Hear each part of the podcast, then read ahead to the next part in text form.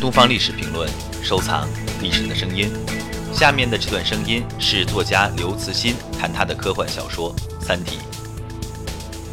《三体》这部书可以说是我所有的作品里面花费的精力比较大的一部，嗯，耗费的时间也最长。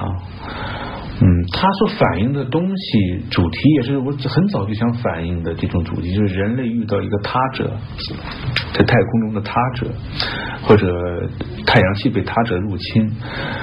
嗯，这部小说虽然是它有很多的缺陷，但是。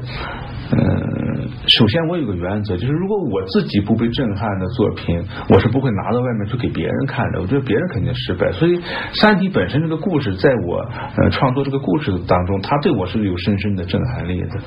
因为每一个科幻长片，它都是由一系列的创意构成的。呃，可能从第一个创意开始，它就决定了它的故事的性质。呃，我的第一个创意就是想到，假如有三颗恒星做那种完全不确定的运动，那么在这么一个星系里面，如果存在一个行星上面有一个文明，那么它的文明的生活是什么样子？呃，这个想法就决定了他以后的内容，题材就这么决定下来的。我很恐惧，就是写那种完全架空的、和现实一点关系都没有的科幻。你要是纯粹描写一个外星世界。是可以的。事实上，《三体》它最初的构思是一个短篇小说。这个短篇小说它纯粹就是描写一个呃三个恒星在做不规则运动的这么一个世界里面，它外星文明的生活。呃，最后这个外星文明解决他们这个问题的办法就是制造他们的人力计算机，但最后也没有成功。